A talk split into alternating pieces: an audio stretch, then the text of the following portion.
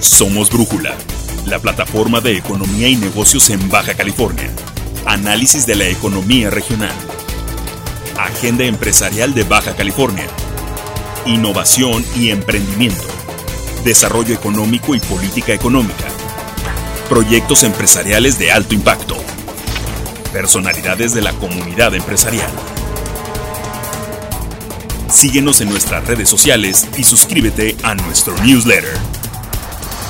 Brújula, experiencia, objetividad, diversidad, economía y negocios para Baja California. ¿Qué tal amigos? Bienvenidos, muy buenos días, bienvenidos a Brújula Economía y Negocios, la plataforma para el análisis de la economía en Baja California y del entorno empresarial. Es un gusto compartir con todos ustedes esta transmisión eh, vía Zoom y por Facebook Live para toda la región. En esta mañana helada en muchas partes del estado, eh, este sábado 13 de marzo, eh, los saludamos deseándoles antes que nada que ustedes y todas sus familias gocen de excelente salud ante este, estos cambios bruscos del clima. Hay que resguardarse lo mejor posible y sobre todo eh, enfrentando todavía un marco de pandemia que, que todos los sectores de la sociedad seguimos trabajando y seguimos luchando contra este, este lamentable suceso que ya ha cumplido el pasado 11 de marzo, ya cumplió un año, un año y contando en el que la Organización Mundial de la Salud declaró, declaró estos contagios por COVID una pandemia. Y de ahí pues hubo un cambio importante en las vidas de todos nosotros y sobre todo en la sinergia que tiene Baja California con su entorno binacional. Eh, reciban un saludo también de parte de quienes, de que quien nos conducimos brújula, don Octavio Corona Flores, eh, don Javier Camacho Díez, que afortunadamente en sus actividades de trabajo se encuentran fuera, fuera de, Baja California. Les mandamos un fuerte abrazo, deseando que se encuentren muy bien y no se vayan a intoxicar ahí con, con las bebidas etílicas que vayan a estar consumiendo en, este periodo de asueto. Pues bien, eh, eh, es un marco importante esta esta, esta ya casi mitad del mes de marzo, en donde hemos tenido una serie de sucesos importantes de orden económico y empresarial, que es el punto de brújula economía y negocios. Hemos tenido variaciones muy fuertes en la inflación, algunos productos muy importantes para, para la sociedad baja californiana el aumento en los kilogramos de, el precio de los kilogramos de la tortilla, el aumento en las tarifas eléctricas, sobre todo las de uso doméstico, el aumento al gas LP, a otros combustibles relacionados, también aumentos importantes en cuanto a otros insumos básicos como el arroz, el frijol, eh, algunas tarifas, tarifas de plataformas digitales. Es decir, hemos venido manifestando en Baja California un proceso muy importante de inflación eh, relativamente mayor que muchas, muchas zonas que se han considerado a nivel nacional de muy alta inflación. Y pues bueno, esto nos lleva a la reflexión de la importancia del trabajo conjunto entre autoridades y entre los sectores productivos. Estamos, estamos a punto también en esta región a, tener un cambio incluso de, horario. Ya entra, eh, ya entra en su fase final este horario de invierno y entraría el horario, el horario de verano. Este cambio que regularmente se hace antes de la entrada de la primavera aquí en Baja California.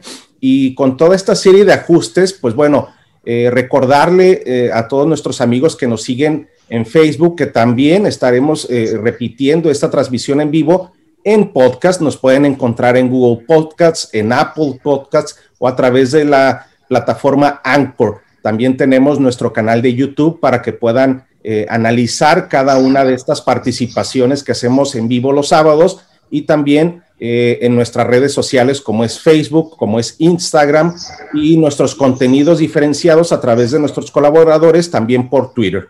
Pues bien, eh, para dar paso a la participación de un gran aliado, un buen amigo sobre todo, eh, quiero decirles a todos ustedes en Brújula Economía y Negocios que hemos venido analizando diferentes sectores de la economía regional, pero sobre todo hemos venido destacando que afortunadamente para, nuestra economía, uno de los sectores que no han, no han menguado su productividad y que se han mantenido pese a todas las adversidades del entorno global ha sido precisamente el de la industria de la construcción, pero particularmente el del desarrollo inmobiliario vertical, que ya habíamos adelantado en otras ocasiones con Brújula. Es un sector muy importante porque está desarrollando un amplio margen de derrama económica y por supuesto un alto posicionamiento para la calidad de vida de quienes pueden acceder a este tipo de desarrollos. Y precisamente en el marco de la importancia, porque sabemos que nos siguen estudiantes, nos siguen emprendedores, nos siguen incluso tomadores de decisiones públicas y por supuesto nuestros amigos dirigentes de organismos empresariales, en fin, toda la comunidad de mujeres empresarias también y de emprendedores, eh, es importante, es importante hacer, hacer un, un, preámbulo en este sentido y por ello quiero invitar eh, a, nuestro, a nuestro buen amigo eh, Carlos Bustamante Mora, que, que además de ser un gran amigo y aliado de Brújula, es un excelente, un excelente ejecutivo que ha transitado por, diversas, por diversos sectores de la actividad productiva en Baja California ha liderado proyectos de promoción, promoción de inversión industrial, de inversión manufacturera, ha estado dentro de eh, como pieza activa en el desarrollo en el desarrollo inmobiliario en todos los en todos los segmentos para Baja California. Y recientemente pues bueno comparte comparte entre otras actividades su, su participación con el grupo Bustamante Realty. Y le damos la bienvenida a Carlos Bustamante Mora. Estimado Carlos Muchas gracias por tu tiempo, muchas gracias por el favor de tu, de tu atenta colaboración y como ya lo he explicado, pues bueno, vienes a platicarnos de un tema tan importante que es el desarrollo vertical, sobre todo porque está eh, en lo que hemos considerado muchos, está en pleno auge. Carlos, bienvenido. Saludos, Ricardo. Muchas gracias por la invitación. Naturalmente que, aparte, como dices tú, del doble gusto de saludarte, ¿no? Unos 15, 18 años que nos conocemos, a lo mejor para aquellos que escuchan a Ricardo, que lo siguen. Me tocó conocerlo casi recién egresado de la universidad cuando lo contratamos para que fuera uno de los integrantes de, de ITAC, de la Asociación de Desarrollo Económico e Industrial de Tijuana. A lo mejor en sus primeros pininos me tocó a mí en aquel entonces ser el director y lo contratamos para empezar a, generar estadística, empezar a generar información de la ciudad. Dijo, mano, qué, qué buenos tiempos aquellos, ¿no? Exacto. efectivamente, muy, le voy a llamar, muy ocupados en el mundo del desarrollo inmobiliario, que como calificas, me ha tocado ser parte de él durante toda mi vida, ¿no? Vengo de, de familia inmobiliaria, mi papá también se dedica a esto, obviamente aquí con mi hermano Héctor, eh, en la empresa Bustamante Realty Group, pues bueno, tenemos una especialidad al respecto. ¿no? Y en otra época de mi vida, aparte de ser director de DATAC y promover inversiones, y trataba mucho con la parte de bienes raíces industriales, parques industriales, constructoras y demás, en otra parte de mi vida me tocó ser el director de la Canadevi, de la Cámara de la Industria de la Vivienda aquí en Baja California. Digamos que eh, eh, parte de lo mismo como primos, eh, primos hermanos en la relación. Encantado de que nos hayas invitado por, por el tema. Yo creo que como lo calificas es súper atinado. Tijuana, pues es resiliente, o sea, a Tijuana no lo detiene lo que baja en un lado sube por otro, lo que encuentra oportunidad en un lado después trata de arrastrar a los demás para que aprovechen esta oportunidad. Y ahorita e, eso es lo que siento, eso es lo que les quiero compartir, ¿no? El momento que tiene Tijuana, muy oportuno, curioso, eh, como un, crucero muy importante para saber qué futuro vamos a hacer de nuestra ciudad, por lo menos el futuro económico, el futuro de crecimiento, el del desarrollo y la derrama, como dice, sobre todo esa parte, ¿no? Hice unas cuantas láminas de información, Ricardo. ¿Le traemos? Sí, por favor, si fueras tan amable, para que toda la comunidad de Baja California que nos sigue en este asunto del análisis económico, de la importancia de verificar todo lo que está detrás de cada gran sector, pues puedan sensibilizarse un poco más a través de tu apoyo en la información. Adelante, por favor. Claro, claro. Aquí nuestra intención fue platicarles un poco más de de lo que considero es un mensaje, un mensaje de lo que puede representar el desarrollo inmobiliario y todas sus añadiduras en el desarrollo económico de la ciudad. Es decir, es un actor y ya está aquí presente.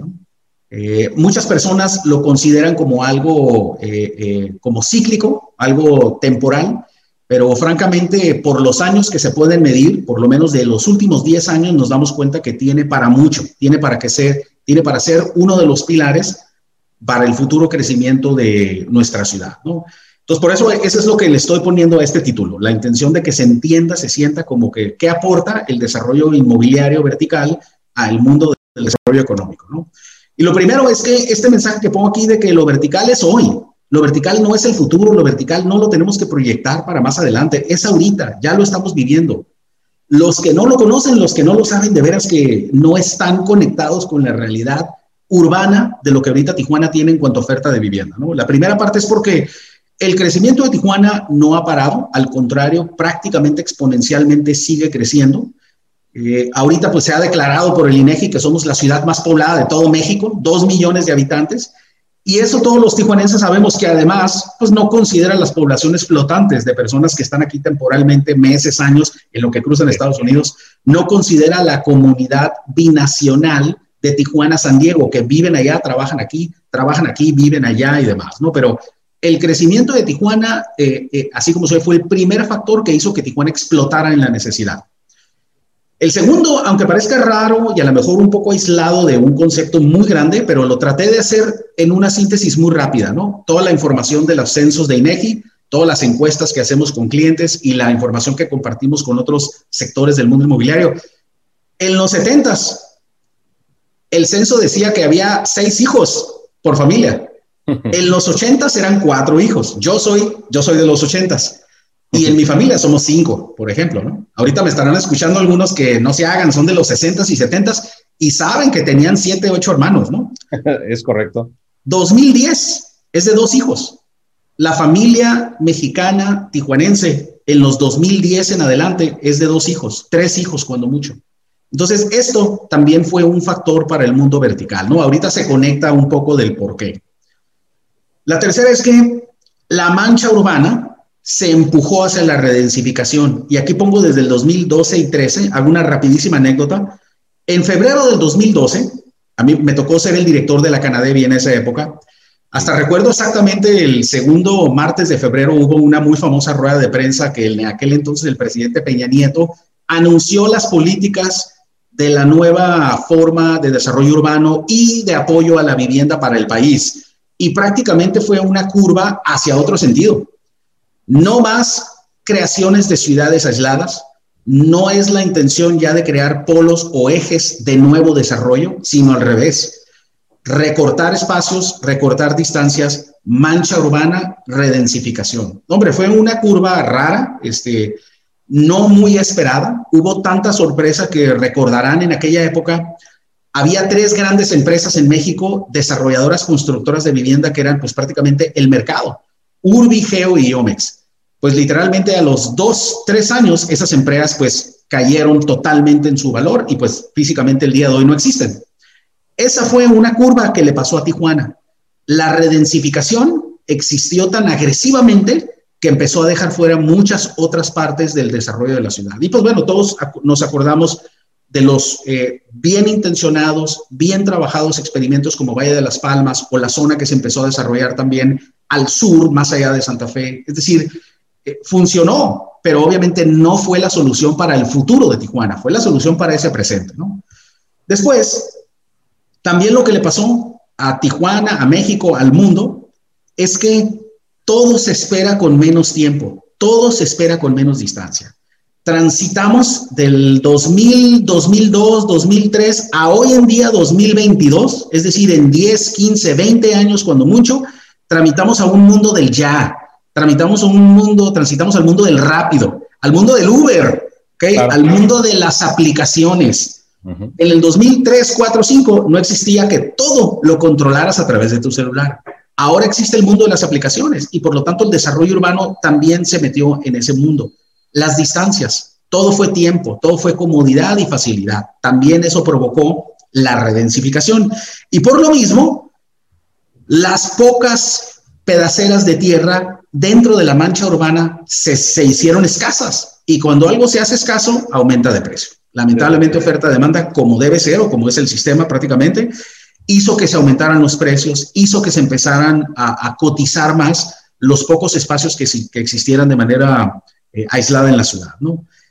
Y también a partir prácticamente del 2007, 2008, 2010, más o menos, empezó a haber una desaceleración de aquellos fraccionamientos de casas, como antes las conocíamos, ¿no? Y empezaron a nacer y solamente existen las privadas de casas, ¿no? También, lamentablemente, ¿no? Para el gusto de cada quien, ¿no? Para mi gusto así fue, ¿no?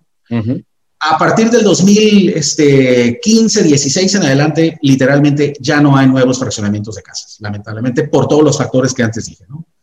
Continuando, prácticamente, este sí es un dato al cual yo le hago mucho aplauso a la ciudad, ¿no?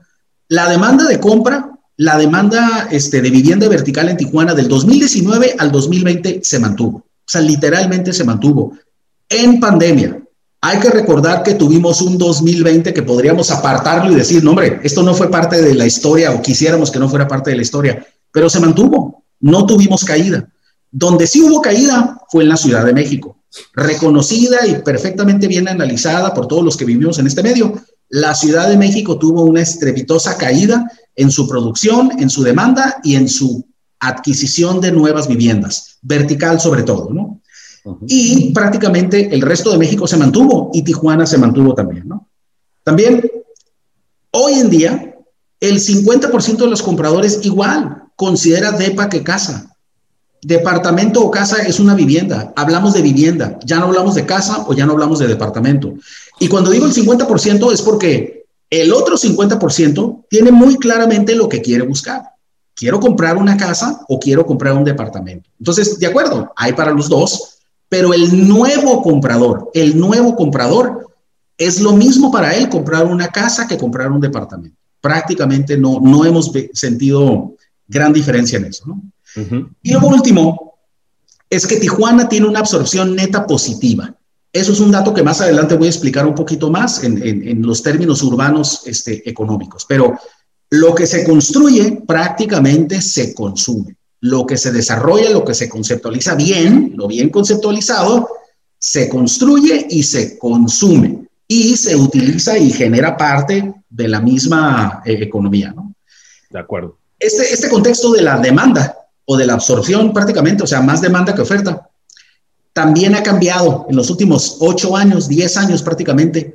Ya no es la demanda por aquella ecuación, a lo mejor muchos se acuerdan de una e-, ecuación este, que existía demográfica sobre cómo se calculaba el crecimiento o la demanda de vivienda, que era, eh, era población de la ciudad por porcentaje de crecimiento de migración entre habitantes por casa más matrimonios menos fallecimientos. Era ahí una ecuación demográfica que te arrojaba una cierta cantidad.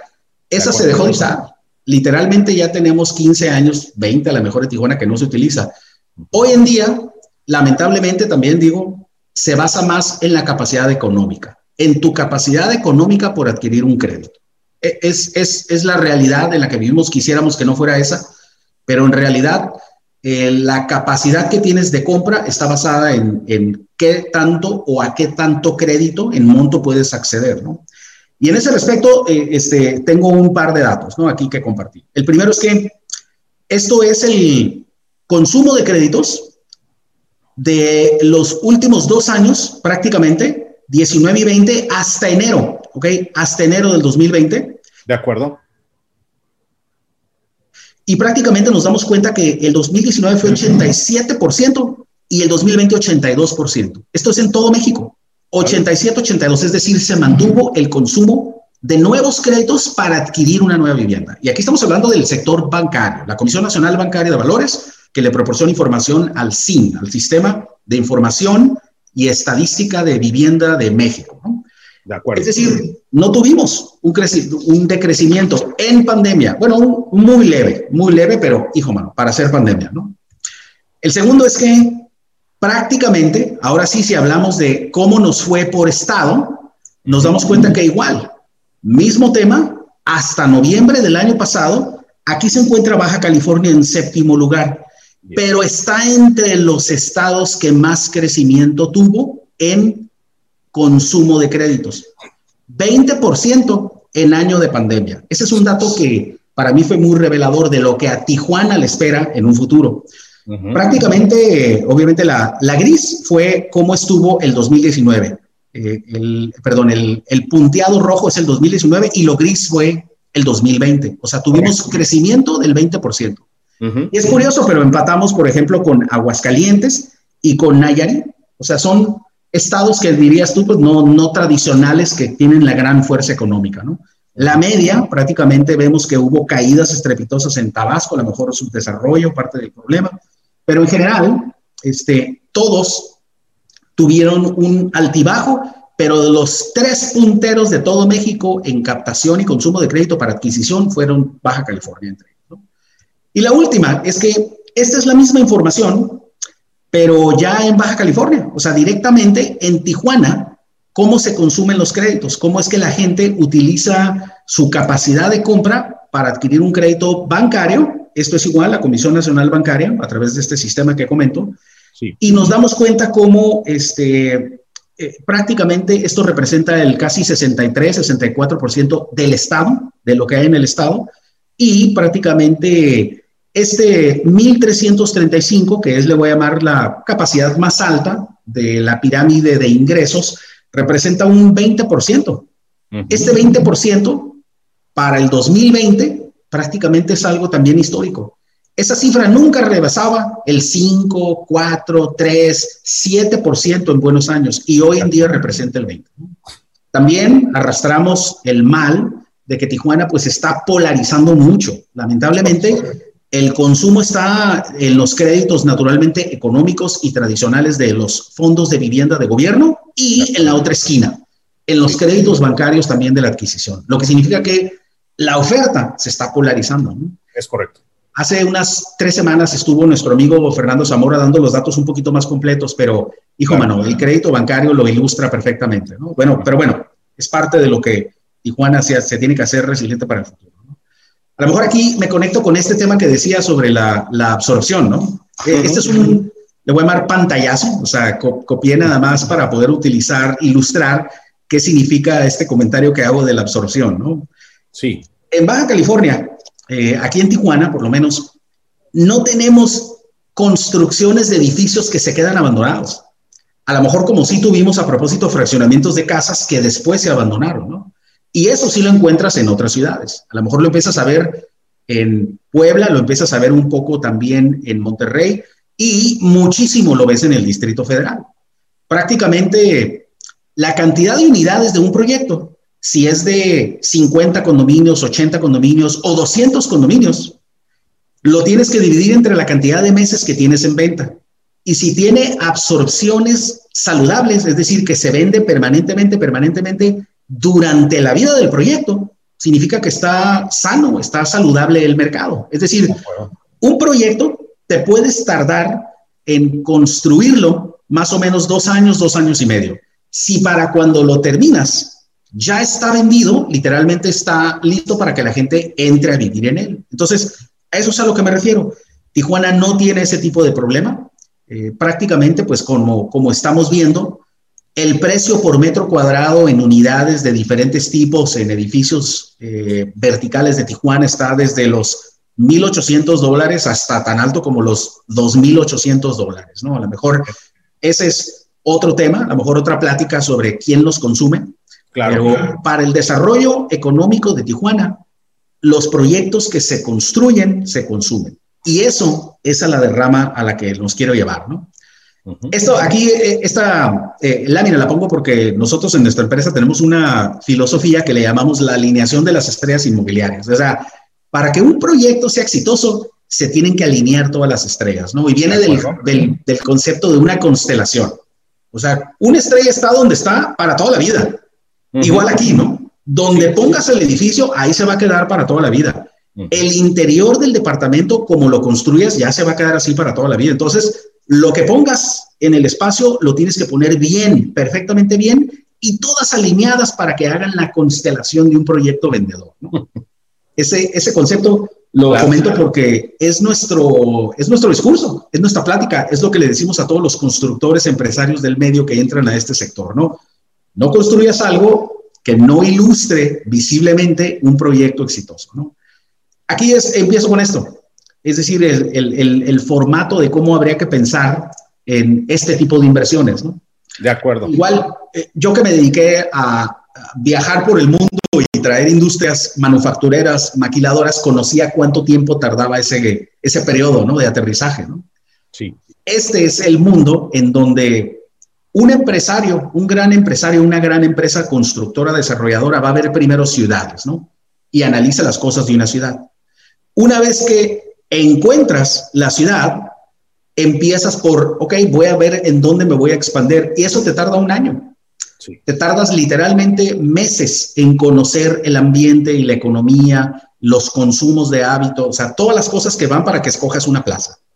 Una vez que escogiste la plaza, y a lo mejor ya encontraste el terreno sobre el cual vas a hacer tu proyecto, entonces te tardas por lo menos otro año, meses, literalmente meses en la conceptualización correcta, esto que digo de las estrellas, y sobre todo en permisos y licencias, construcciones, permisos y licencias. Ese es, ese es un puente que todos tienen que atravesar, tiene que tener la mayor exigencia posible, pero con claridad, con Estado de Derecho, tiene que tener regla clara para que el inversionista eh, sepa cuánto va a tardar y todo lo pueda costear, ¿no? En sus tiempos. Claro. Una vez que arrancas. perdón, perdón, Carlos, sobre todo esa estrella, pues de las más complicadas en la constelación, ¿no? Híjole, y ahorita ahí viene una lámina para eso, qué bueno que adelante, lo Adelante, perdón. Vamos a empezar que ya, lograste dos años de trabajo, entonces empiezan las ventas. Y posterior te avientas dos años, un año y medio, un año, dos años y medio, depende del tamaño del proyecto, ¿no? O sea, con esto lo que quiero ilustrar es que eh, la gente no ve el detrás del escenario. Las personas ven cuando ya llego a comprar mi departamento, pero el desarrollo inmobiliario es una industria que invierte y derrama. Empieza a derramar en la economía de Tijuana desde el año uno, en lugar del cuarto año, porque aquí estamos hablando de un ciclo de tres, cuatro, cinco años. Tres, cuatro, cinco años es el ciclo de la inversión del desarrollo inmobiliario. Y en todos los casos está derramando, está permanentemente dejando trabajo. Como sabemos, a lo mejor, bueno, para, los que conocen nuestro medio, se calcula eh, por la CONAVI, por la Comisión Nacional de Vivienda, aunque no aplica mucho en este concepto de vivienda residencial, pero igual se puede hacer una analogía. Por cada unidad, por cada departamento, por cada casa, se generan aproximadamente cinco empleos directos y otros ocho o diez indirectos. Muy permanentes prácticamente. ¿eh? O sea, se mantienen, se podría decir, en la economía. ¿no? Y estos tipos de proyectos representan 10 millones de dólares, 25, eh, 35 o tan altos como 45, 50 millones de dólares de inversión. Excelente. A lo mejor comparando con otros sectores, cuando llega una industria a instalarse dentro de un parque industrial puede representar 5, 7, 8 millones de dólares.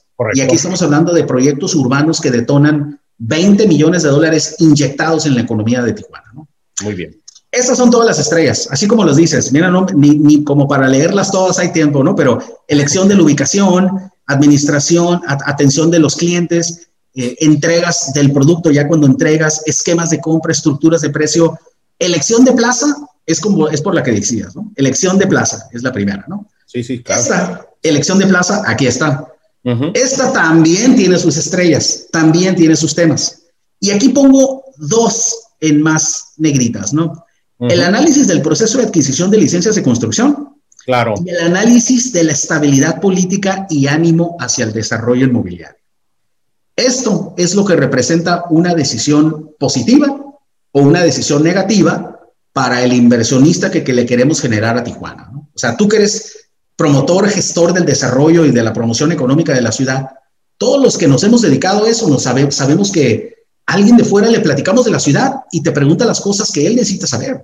Sí. Estos son dos puntos de esta estrella que ahorita en Tijuana podríamos mejorar. Necesitamos trabajar para mejorar. Análisis de adquisición de licencias, el puntuario, la exigencia, la ley, todo es bienvenido. Debería ser lo más exigente posible. En eso yo estoy completamente a favor, pero permanente. Reglas claras, multianuales, ¿no? Otra estrella es la elección de la ubicación. Eso es para escoger la ciudad. Ahora ya que escogiste la ciudad, análisis del uso del suelo y análisis de alturas y densidades. Esos son otros dos, otros dos puntos que son un factor aquí. Nosotros ya hemos atendido empresas que nos dicen, no, ¿sabes qué? No, no me salen, no me salen los números como actualmente tienen ustedes su, su ley eh, y su ley de ingresos, por lo que cobran al respecto. Entonces, pues bueno, digo, cada quien, no todas las inversiones se pueden quedar, pero se puede trabajar para por lo menos que haya seguridad en todas. ¿no? Esas son dos estrellas, repito, de todo este mundo respectivo, ¿no? Este es un mapa, pues, digo, a lo mejor aquí me disculpan si se ve nada más muy lejos los puntitos, ¿no? Pero eso es para ilustrar. O sea, cada puntito rojo representa actualmente un proyecto eh, en acción, o sea, vivo, o que se acaba de terminar de construir y entregar, ¿no? Son 37, ¿eh? por si andan contando, ¿no? Son 37 y no son todos. Este mapa lo usamos para, pues, propósitos de la información que generamos de clientes que atendemos, sobre todo desarrolladores, ¿no? A través de una, una marca, valga el comentario, que se llama Central de Condominios, que es una empresa dentro de nuestro grupo que a eso se dedica, ¿no? A, dar información y apoyo para personas interesadas en el mundo de condominios o departamentos en Tijuana, ¿no? Pero nos damos cuenta de esto. Eh, lo que quiero ilustrar es que todos conocemos la mancha urbana de Tijuana. Se le bautiza en el mundo inmobiliario como la zona dorada, pero en realidad todos conocemos la mancha urbana. O sea, vivimos donde debemos vivir o donde hemos crecido.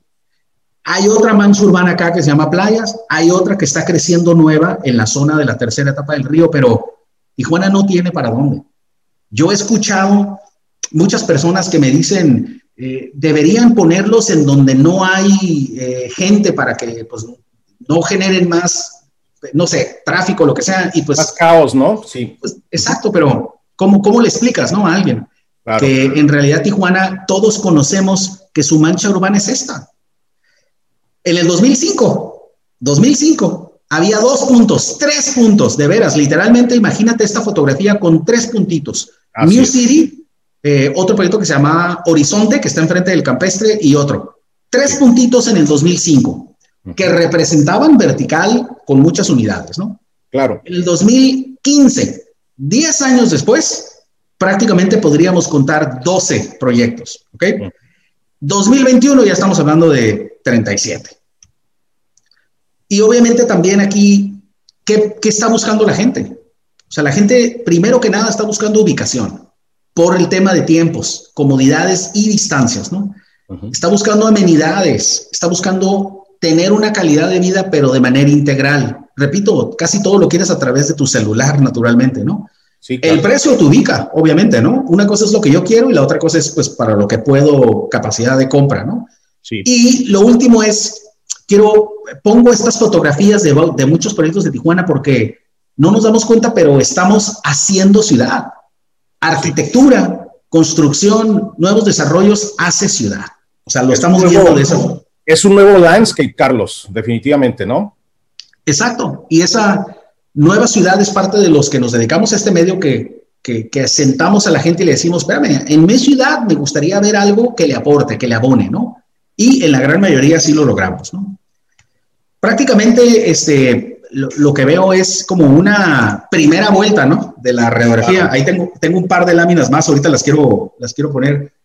Pero normalmente yo empiezo por platicar eso, ¿no? Que lo vertical está hoy. Ya, ya no eres una opción, eh, está en la misma opción de comprar una casa un departamento.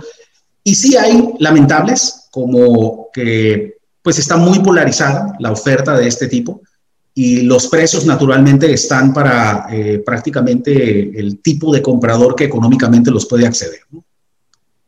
Desde luego. Sí, son, son situaciones, muchísimas gracias Carlos, son situaciones que, por ejemplo, tratando de recapitular y hacer una analogía con lo que con lo que se ha platicado tanto a través de Brújula Economía y Negocios, por ejemplo, sobre la industria manufacturera, un elemento importantísimo de, atractividad, no me quiero meter en rollos de la competitividad, pero sí de la atractividad de la zona es precisamente location, ¿no? Y precisamente la ubicación, ahora para los términos urbanos, para los intereses del el nuevo contexto de las unidades familiares, pues evidentemente que también atiende atiende por un lado eh, la dinámica, la dinámica que se está generando en el sur de California, tengo entendido, si, no, si, me corriges, Carlos, pues eh, viene, viene un atractivo mercado del sur de California que quizá que quizá por un diferencial de costos es lo mismo que viene atendiendo a otros sectores, por ejemplo, como el turismo de salud, que hemos hablado eh, ya en, los,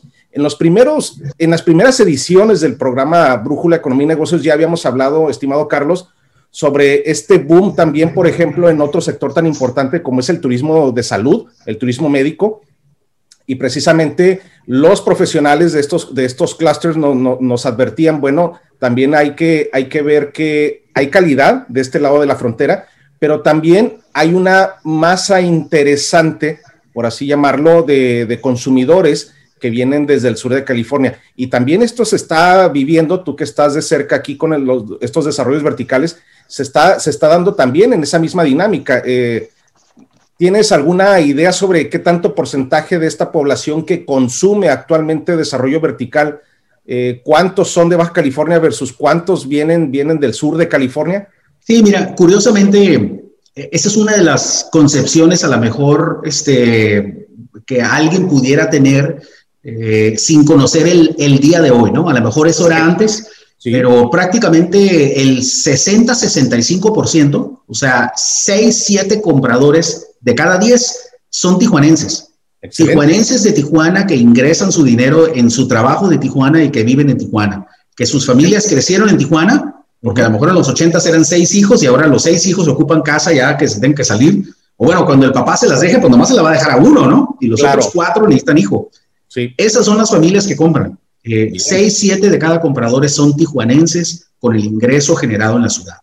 Igual, tres o cuatro son lo que se le puede bautizar como economía americana, ¿no? O sea, un ciudadano binacional, un tijuanense que, que, trabaje allá pero vive aquí, o viceversa, ¿no? prácticamente. Porque sí lo hemos recibido, eh, hemos recibido peticiones o preguntas de personas que nos dicen, es que esos nada más los compran los americanos, se podría entender porque tienen más dinero, porque trabajan allá, o las personas que trabajan allá. Y no es el caso, para nada. Entiendo. Eso a lo mejor sí era el mercado y existía más en la costa de, la, de, Baja California. El mercado de los consumidores de los productos verticales en la costa era invertido. Eran seis o siete americanos o de economía americana y dos o tres, cuatro cuando mucho, baja californianos que los consumían. Pero esa etapa quedó atrás desde el 2008, 2009, empezando a propósito por la crisis económica que hubo, precisamente por parte de lo que la gente sacó de la economía de Estados Unidos. Entonces, Correcto. Ya no es. Eh, lo que quise hacer muy claro es en eso, recalcar que una absorción sana representa lo que vemos ahorita. Un edificio que se construye, se vende y se habita. O bueno, o se utiliza como inversión, ¿no? Gente compra para poner su departamento en renta, ganarle dinero a través de Airbnb o otras plataformas de este tipo, pero lo que se construye se vende. Obviamente, repito, lo que está bien diseñado, que tenga todas las estrellas alineadas, ¿no? Las que no, pues bueno, ahí se les quedarán tres o cuatro unidades porque pues no, no, no tampoco, ¿no? Que Tijuana, no te, lo, Tijuana no te lo regala, ¿no? Es correcto, es correcto, mi estimado Carlos. Tienes algo que mostrarnos todavía, ¿verdad? Sí, déjame, este, así es, voy a, a, a, presentarte la parte que yo diría para mí representa eh, lo que sigue, ¿no? Este, este, esta parte le puse como el mañana, ¿no? O sea, claro. pensando en, en, meses, en años y en décadas. De veras que estamos en un punto, en mi opinión, en donde aquellos que pensaron eh, a finales de los 60, principios de los, 60, de los 70, fíjate que Tijuana podría ser un punto central manufacturero de México para exportación a Estados Unidos, ¿no? Fíjate, a lo mejor en los, igual, ¿no? Mucho antes te regresas, ¿no? A los años 40 y 50, alguien decía, fíjate que Tijuana podría ser un punto central para el turismo de visita de California o de Estados Unidos, ¿no? Es lo que yo considero ahorita. El desarrollo inmobiliario, como bien lo calificaste ahorita, no es esto de edificios verticales de departamentos. El desarrollo inmobiliario es un, es un sector gigante que incluye el mundo para la vivienda de cualquier tipo, el mundo de la infraestructura comercial, el mundo de la infraestructura turística, el mundo de la infraestructura de salud, es decir, a través de fomentar los que se dedican a desarrollar este tipo de proyectos, atraes a las otras industrias, generas el crecimiento de ese tipo de empleo para Tijuana. Obviamente habría que escoger cuál, ¿no? O sea, queremos que la infraestructura que se construya sea para el tipo de sector que sí queremos aquí en Tijuana. ¿no? Por ejemplo, lo acabas de decir, el de salud y el turístico me parece que van de la mano con Tijuana. ¿no? Claro. Entonces yo el vertical mañana lo veo a lo mejor como un pequeño también llamado, aprovechando que estamos entrando a época de campañas electorales, nuevos líderes de la ciudad, nuevos líderes del Estado, quisiera generar un eco hacia que este tipo de mensajes les llegue a ellos, ¿no? Y tu programa es excelente vehículo para eso, ¿no? Muchísimas gracias, Carlos. No, pues al contrario, y haciendo una pequeña pausa antes de que continúes aquí con tus eh, puntos, puntos eh, a resaltar para, para el cierre de esta excelente presentación, estimado Carlos, pues precisamente es un, es un sector que también el sector inmobiliario, como ya lo has esquematizado, que es sumamente amplio, pues eh, presiona, y, de, en, un, sentido positivo, presiona a que los tomadores de decisiones públicas eh, hagan un mayor esfuerzo sobre este replanteamiento y reordenamiento urbano, ¿no? Y sobre todo las perspectivas que también, así como aquí enuncias, el, desarrollo vertical mañana también implicará la sustentabilidad del mañana, el replanteamiento de mañana y obviamente esta funcionalidad para el mañana, ¿no? Así es, así es. Es, es decir, el, el que yo sea actor en mi medio y lo promueva positivamente no implica para nada que esté desconectado de, lo que debe tener de responsabilidad del otro lado de la moneda. Al contrario, los que nos dedicamos a una actividad quisiéramos que esa actividad perdure para toda la vida porque fue iniciada correctamente. Y ese es el punto en donde siento que estamos ahorita. Un poco pasados. Hace tres, cuatro años estas pláticas me parece que debieron haberse dado y decisiones tomadas para que ya las estemos viviendo. ¿no? Ahorita hay 42 proyectos en desarrollo, en diferentes etapas, ¿no? 42 proyectos en desarrollo, de diferentes tipos, a lo mejor de diferentes precios, pero proyectos verticales en Tijuana hay 42. ¿Se acuerdan el, dato que les decía de los puntitos rojos en Tijuana? Claro, sí. En el 2005 había tres puntitos, ahorita hay 42 puntos y nosotros literalmente cada mes recibimos otras empresas que vienen para decirnos cómo está el mercado de Tijuana, ¿no? Esta es una imagen ilustrativa, ¿no? En los 80 el downtown de San Diego contra los 2010 en adelante, ¿no? El downtown de San Diego. Es correcto. no fue accidente, no fue accidente. Todos conocemos los que somos tijuaneros de toda la vida, que o a lo mejor que convivían mucho en San Diego, nos acordamos que San Diego en el downtown era considerado como la zona fea, ¿no? A la que, de la que te alejabas. Claro. Pero cuando empezaron a trabajar sobre qué queremos ahora, y San Diego igual se vio obligado a densificarse. Entonces, planeados, puedes exigir eh, que el crecimiento sea como tú lo busques, ¿no? Y pues bueno, obviamente ahora es otro mundo, es otra ciudad, el downtown de San Diego, ¿no? Claro. Yo pienso que en el vertical mañana debemos primero empezar por una promoción y atracción de inversiones inmobiliarias, como un renglón de actividad, literalmente como las secretarías de desarrollo económico del Estado y de la ciudad, que lo tengan como un renglón de ataque, un renglón de fomento, un renglón de gestión, como bien lo tenemos para la industria maquiladora manufacturera, para la industria turística y otras, ¿no? Este es un renglón que se puede alimentar. También hay trade shows a los que hay que ir, también hay conferencias, también hay marcas por las que hay que ir. Este es un sector tal cual y debe haber una analogía. Como fomentamos ciertos sectores, debemos fomentar este, porque este curiosamente está debajo de los otros sectores. Puedes fomentar el sector de desarrollo inmobiliario para la industria maquiladora manufacturera, a través de los que se dedican a construir parques industriales. Y así, literalmente, es, es trabajar los dos frentes para acelerar más rápido el crecimiento económico de inversiones, ¿no?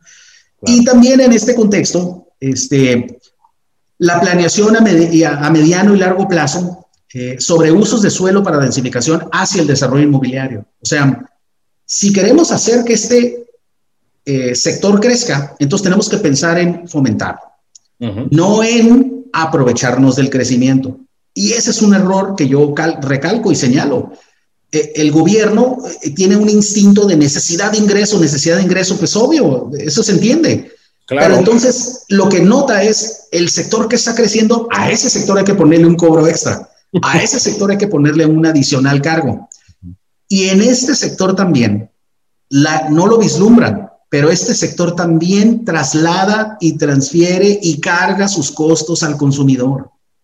Ya dije, Seis, siete compradores son tijuanenses. Los tijuanenses terminan pagando cualquier cosa que se le cargue poco a poco al proyecto. O sea, esto es natural. Entonces, cuando digo planeación, estoy hablando de fomento. Mediano o largo plazo significa que se sepa dónde y cómo va a crecer cierta zona de la ciudad, como ya se tiene, pero estoy hablando hacia la densificación, hacia fomentar verdaderamente el crecimiento vertical. Desde y este, la otra es que la movilidad inmediata. Esa sí es una solución de las muchas que obviamente hay que atender en Tijuana, pero la movilidad es inmediata. Este, este tema de haz más calles para que puedan circular más fácil los carros ya está más que comprobado que no es la solución. Es correcto. Esa analogía es la misma que no hagas más edificios porque se van a gastar más las calles cuando la gente entra y salga de ahí. Esa tampoco es la analogía. Entonces, la movilidad se tiene que resolver de otra forma, se tiene que resolver con transporte público y formas eh, de cómo aminorar el uso del carro. Digamos que, Para dejarlo rápidamente, ¿no? No, no, no, pues excelente. Definitivamente, definitivamente, Carlos, como ya lo has ilustrado, este desarrollo vertical que es una pieza, una pieza clave que tiene, que tiene un impulso sorprendente en estos últimos años, como ya lo ilustraste, también es, una, es un sector que, promete, que tiene un potencial para aportar de manera muy significativa valor agregado y otros detonantes, áreas de oportunidad para, para, para otros sectores, de manera que el crecimiento y el desarrollo sea, sea más transversal. Y como ya lo anuncias, ¿no? Las experiencias que se tienen de la industria de la construcción regional hacia el desarrollo de naves industriales, bodegas, etcétera, eh, pues puede ser bien aprovechado ese conocimiento, pues para y que, se, que haya un mayor involucramiento con desarrollo vertical futuro y otras opciones, porque también, así como lo hemos señalado en este espacio, está el turismo de salud, que tiene, que tiene una, una dinámica muy, muy interesante, sorprendente para muchos. También tenemos una cuestión que se ha visto detenida, por supuesto, en el 2020 y en estos meses debido a la pandemia, que es el turismo de reuniones, pero que también Tijuana, la región Tijuana-San Diego, la región zona costa de Baja California, es decir, Tecate, Tijuana, playas de Rosarito, pues están, están inmiscuidos pues ya en esta competencia en el territorio nacional sobre Tijuana como destino, ¿no? Entonces, primero, exacto. Así, así es. Primero la ciudad y luego lo demás, ¿no? Primero la ciudad y luego lo demás. Entonces, aquí hay una excelente oportunidad, sobre todo para quienes, para quienes estudiamos economía, para quienes nos dedicamos también al análisis económico, pues compartirles a toda nuestra audiencia que estos temas del cómo venir correlacionando más, cada vez más los diferentes sectores es lo que se llama también este tema tan interesante que a través de otros expositores más adelante en esta plataforma hablaremos sobre la complejidad económica y, y precisamente la importancia que este tema de la complejidad económica le aporta valor agregado y empieza a permear hacia los demás niveles. Definitivamente coincidimos, estimado Carlos, sí, eh, por un lado tenemos lo positivo y el desarrollo eh, eh, dinámico que tiene este sector, pero por otro lado también es cierto, estamos viviendo otro reto en toda la ciudad de, la polarización.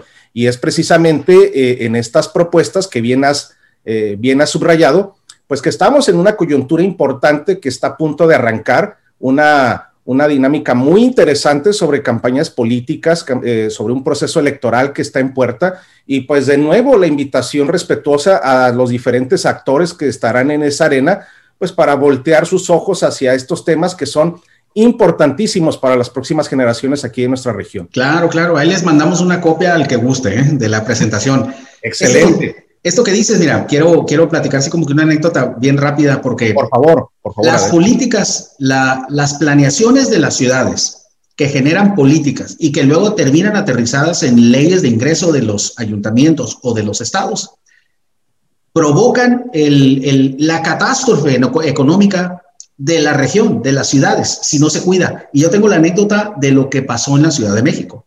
Ok malas políticas, bueno, malas entre comillas, porque había mucho crecimiento eh, desmedido, desorganizado, pero de repente entró cierto gobierno y dijo, de aquí en adelante se va a hacer así el asunto y apretaron de tal forma al sector inmobiliario que el mismo sector inmobiliario dijo, entonces ya, aquí no puedo. Y empezó a haber un éxodo, una fuga total de empresas y empresarios de la Ciudad de México desde hace seis años, ocho años.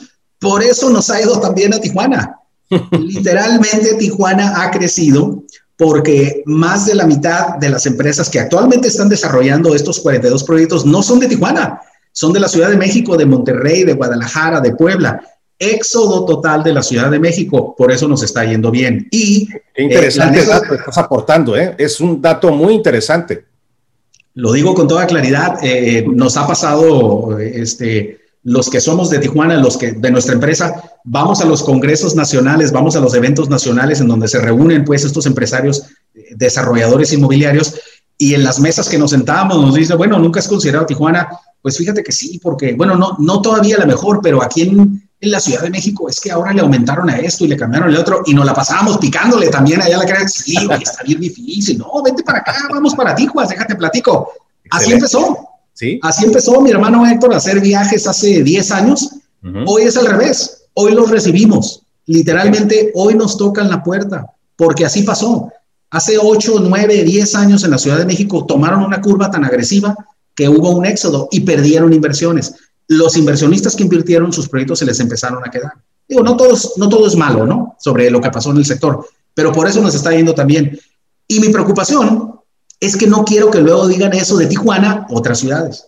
Exacto. No quiero, que, no quiero que los de Ensenada digan, no, sí, los de Tijuana sí, están re mal, mejor vete para acá Ensenada. Eso es cuando pierdes ciudad, ¿no? Cuando pierdes claro, y, y, hay que estar muy conscientes de eso, Carlos, es un excelente apunte, porque hoy más que nunca, y con el tema de la globalización, pues esta competencia existe, tan, tal es así que sobre todo con tu amplia experiencia en el sector manufacturero, pues eso de alguna u otra manera ya lo hemos vivido aquí en Baja California, con estos éxodos, ¿no? Así lo viví exactamente, ¿no? Pues mira, este concepto de, de, vertical mañana también tiene que ver con desarrollo de infraestructura urbana para personas, no para empresas, no para proyectos, no para la infraestructura urbana en sí. O sea, las calles le quitan espacio a las personas. Los espacios peatonales, los espacios de disfrute. Eh, yo, yo siempre digo que Infraestructura urbana para mí representa desde la banca para el peatonal en adelante. De ahí en adelante. Esa es la visión que debemos tener. La otra es que el desarrollo de amenidades ciudad. Y ahorita voy a poner un ejemplo muy padre, este, que, bueno, que, que yo tengo eh, sobre lo que representa para mí amenidades ciudad, ¿no? Pero si tú, como ya planteé hace rato, ¿no? Estás buscando eh, inmediatez, eh, por la cultura en la que vivimos hoy en día. Si estás buscando cercanía, sin distancias, significa que todo lo vas a recibir de manera integral en tu edificio, en amenidades, en las infraestructuras de alberca, de gimnasio, de área verde, todo lo tienes, se podría decir, a tu alcance en tu propio proyecto desarrollado vertical, ¿no? Pero le falta la amenidad ciudad a Tijuana. O sea, en la zona río sí puedes caminar y vivir y felizmente pero te vas a otras zonas de Tijuana y sales de tu proyecto vertical y pues no, hombre, es agarrar un taxi para irte donde hay amenidad de ciudad. Eso le falta mucho a Tijuana. ¿no? Es cierto. Y este desarrollo de proyectos con uso mixto. Ese para mí es el futuro de la ciudad. La verdad es que, eh, por lo menos no el futuro de la ciudad, más bien quiero decir el futuro de las inversiones del desarrollo inmobiliario para Tijuana. Ese es el tipo de inversión que debemos promover y fomentar. ¿no? Eh, un par de ejemplos, eh, algo que se dio, eh, todos sabemos dónde estaba el toreo de Tijuana, ¿no? Todos lo conocíamos y lo vimos, y lo vimos por años. Yo creo que no recuerdo si fueron siete, ocho, diez años abandonado. Correcto. En un punto central de Tijuana. Sí. Y obviamente habrá quienes habrán dicho, ¿por qué no lo hicieron centro histórico? ¿Por qué esto que el otro? Y yo les digo, el toreo es una zona mixta ahorita. Están actualmente construyéndose edificios de oficinas, hotel, edificio de departamentos, que a propósito es este que tengo aquí atrás. ¿eh? Excelente. Alemán se llama. Ese es un punto integral con inmediatez en la mancha urbana que se puede utilizar para usos mixtos. Me parece que la ciudad cambió en ese punto, ¿no? Y aquí es donde yo hago la recordatorio de la foto que puse hace rato. Downtown de San Diego en, en los 80s, downtown de San Diego actualmente. Ese es, como dices tú, el, la vista de la ciudad y lo que se puede aprovechar, ¿no? Otro ejemplo, donde era este Calete.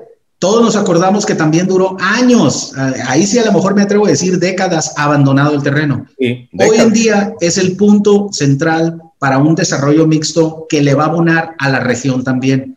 Edificios de departamentos, centro comercial, edificio de oficina, hotel, un, un complejo maestro planeado de 0 a 100% con todas las estrellas alineadas que precisamente ha tenido un eco del éxito en las ventas. Es decir, si hay consumo, la gente está buscando proyectos con uso mixto bien diseñados, ¿no? Otros, por ejemplo, como Otay Alameda.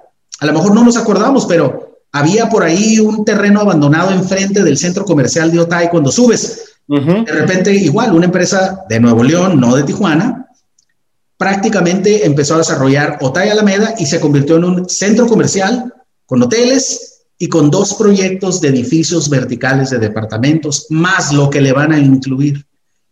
Otros nuevos, uno, va a estar dedicado, uno va a estar dedicado precisamente al turismo de salud, ¿no? Va a ser una, una torre, médica ahí, exacto, también va a tener una torre médica. Este, otros proyectos como Península, el, magnífico centro comercial que se va a construir también este, cerca donde termina la canalización, prácticamente antes de subir a Otay.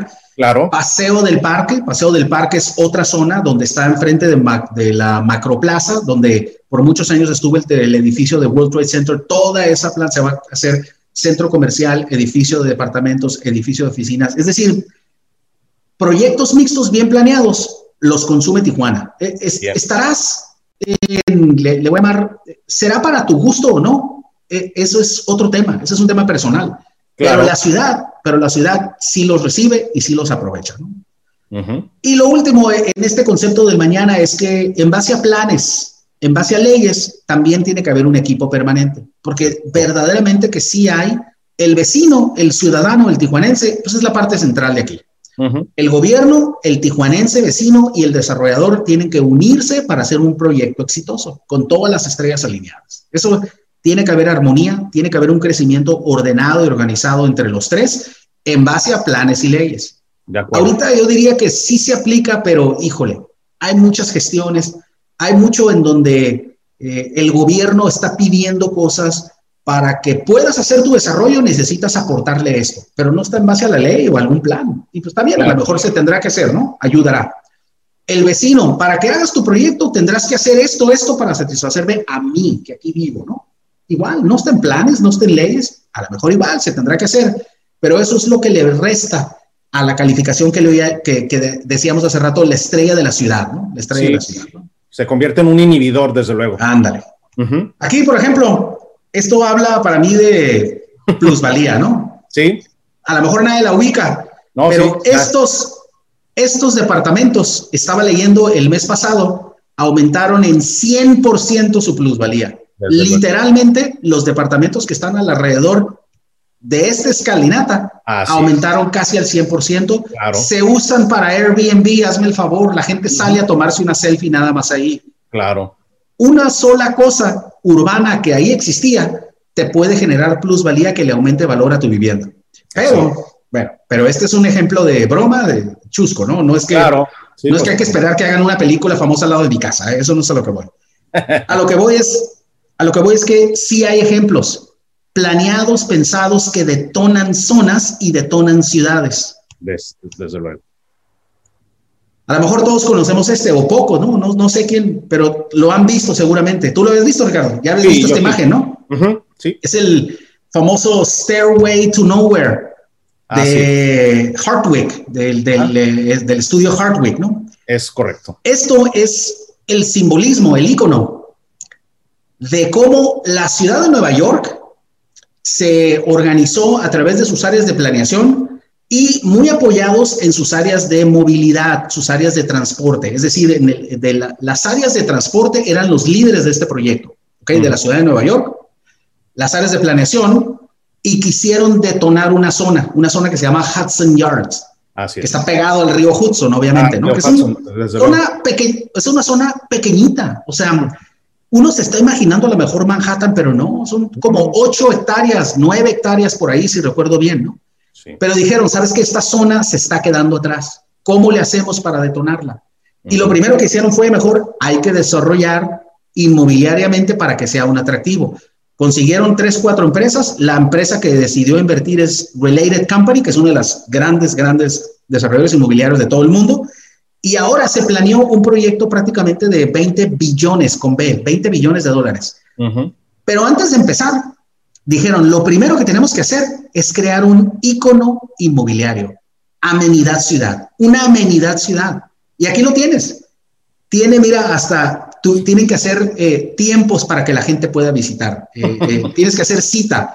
Todo el mundo se toma la fotografía. Y por lo tanto, lo que está alrededor ya tiene una plusvalía garantizada, ya tiene una plusvalía adelantada. Claro. Este para mí es el ejemplo, guardadas todas las proporciones, obviamente, ¿no? Nueva York, Tijuana, 20 billones de dólares.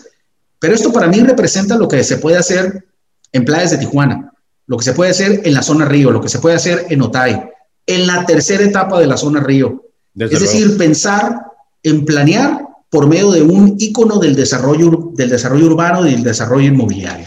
Ese es como que mi mensaje final que claro no, y trasladar, ¿no? y trasladar sobre todo también Carlos me gustaría añadir a tu excelente presentación trasladar estas experiencias por qué no también a, a, otro a otro de los mercados que no es no está por supuesto en el marco de, del tema de nuestro de nuestra edición del día de hoy pero que también muchas de estas experiencias muchos de estos mecanismos pueden ser trasladados hacia otros sectores de diferente plusvalía que también tienen una urgencia de, planteamiento de ciudad eh, eh, en, algunos polígonos importantes de esta mancha urbana. ¿no? Definitivamente coincidimos con todo ello, mi estimado. O sea, yo soy, yo soy creyente del centro, o sea, yo soy de los que sigue el movimiento, el centro es la onda, a mí me encanta la Avenida Revolución, pero ya la conocemos. Necesitamos otra cosa urbana que detone el turismo. Ese ya lo tenemos. Este, y pues bueno, ese es un ejemplo que pongo de lo que se puede hacer cuando primero hacemos la parte del desarrollo inmobiliario y luego la economía vendrá con crecimiento. Esta última lámina es pues nada más para recordarles que nuestra empresa Bustamante Realty Group tiene una división que se llama Central de Condominios, a través de la cual proporcionamos todo tipo de información sobre el medio inmobiliario con especialidad en lo vertical. Si alguien está interesado en estas láminas de información o en cualquier otra pieza de información, a sus órdenes voy a quedar. Obviamente también, como ya lo comentó Ricardo, entiendo, lo la van a publicar y lo van a, hacer, este, la graban y la vuelven a poner en sus redes respectivamente. Así es, así es. Con mucho gusto estaremos haciendo esto, mi estimado Carlos. Pues bien, eh, agradecerte, agradecerte el favor de tu participación. Ha sido, ha sido una dinámica muy interesante. Este, ya hemos llegado al término de nuestro tiempo, pues, para, para esta transmisión el día de hoy. Eh, solo me resta agradecerte eh, reiterarte mi, mi, amistad, por sobre todo, pues ya tenemos bastante, bastante tiempo de conocernos, de interactuar en diferentes foros. Y pues bueno, eh, manifestarte también que, que, este foro de Brújula, pues es un, es un canal abierto para todas estas manifestaciones en donde converge información fidedigna, eh, análisis, análisis técnico y por supuesto esta parte propositiva, siempre esta, esta parte eh, que, tratamos de dinamizar a través de los diferentes actores que pasan aquí por nuestra plataforma. Nuestro mayor compromiso, estimado Carlos, estimado amigo, de, seguir retransmitiendo esta, esta valiosa información y sobre todo invitar a nuestra audiencia que esté interesado, pues acercarse también a través de, a través de tu empresa, Carlos. Igualmente, de veras que gracias por la invitación, Ricardo. Yo, eh, promotores de Tijuana para toda la vida, ¿no? A tus órdenes. Muchísimas gracias, Carlos Bustamante Mora. Eh, participante eh, activo de Bustamante Realty Group y te queremos agradecer de nuevo por todo tu apoyo y desearles a todos quienes nos han seguido en esta transmisión, síganos a través del podcast eh, Spotify, Apple, Google Podcast, también a través de la plataforma Anchor, también nos pueden seguir en nuestro canal de YouTube, nos buscan como Brújula Economía y Negocios o Brújula TV y también en nuestras redes sociales Facebook, desde luego estamos en este momento en el Facebook Live pero también estamos en Instagram con algunas infografías a través de nuestros colaboradores, también vía Twitter. Eh, su servidor, Ricardo Cortés, en, nombre de eh, don Octavio Corona Flores, de don Javier Camacho 10, que se encuentran, se encuentran fuera, fuera de Baja California, vacacionando, eh, disfrutando de, de mejores climas. Un saludo a todos, muchísimas gracias, que tengan excelente fin de semana. Nos vemos pronto. Hasta luego. Hasta luego.